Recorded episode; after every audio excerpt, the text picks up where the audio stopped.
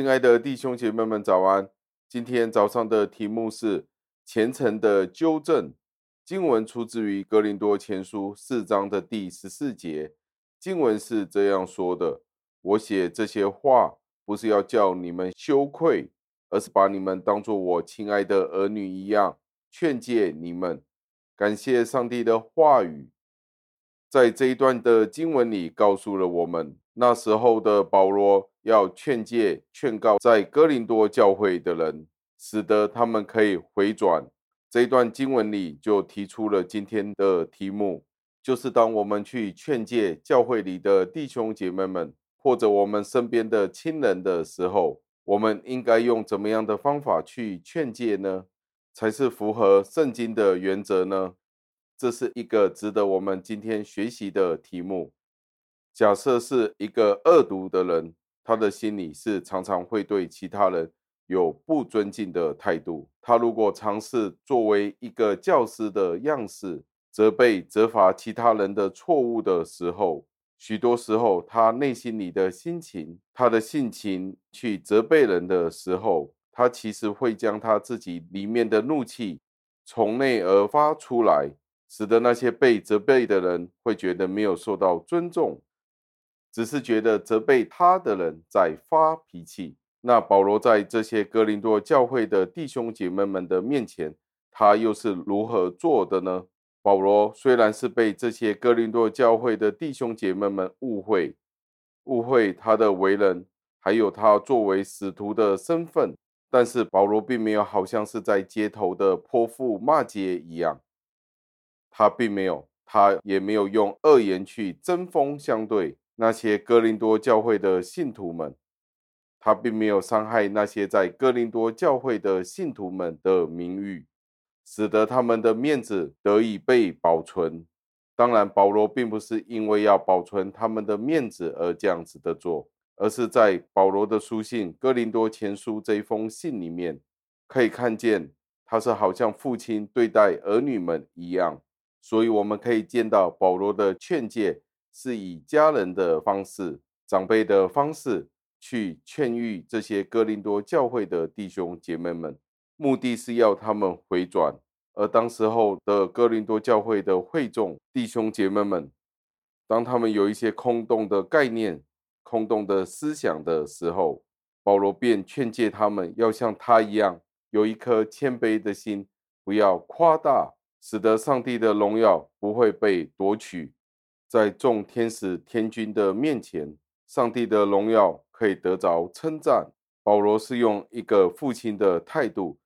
也好像是上帝对待人的方式一样去对待，去做这样子的劝诫。实际上，这些哥林多教会的人应该放下他们的傲慢，他们也应该从保罗的身上，他是如何将基督显为大的标记。当保罗去彰显耶稣基督的标记的时候，在这个过程当中，就使得哥林多教会的弟兄姐妹们看见，他是一位真正的使徒，是基督派来的使者的样式。而在后世，就是在今世，在教会里作为教师的人，我们又有怎么样的学习呢？就是当我们去责备其他人的时候，一定要适度的，以至于不会过度的去伤害到人的心。在箴言里也有这样子的教导，说到当我们去责备人或者教导人的时候，我们要如何呢？我们要是怎么样的呢？要有像蜂蜜、醋和油一样的混合。当我们去指责人的时候，我们要有蜂蜜与油，醋是代表责备。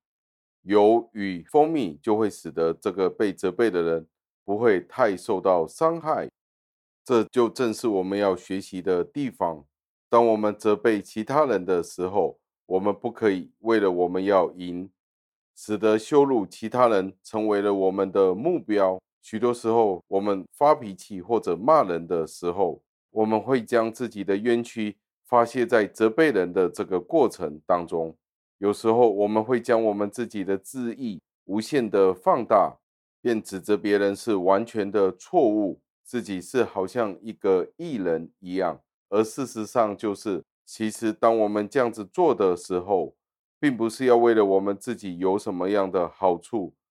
而是当我们这样子做的时候，是为了那一位被责备的人，他可以得到祝福而去责备他。如果当老师去责备学生们的时候，他只是单为了他自己要彰显他的角色，或者彰显他自己的公义的时候，那这样子的责备会带来什么好处呢？但是如果这位老师的目标，要记得，目标是为了学生们可以得到教训，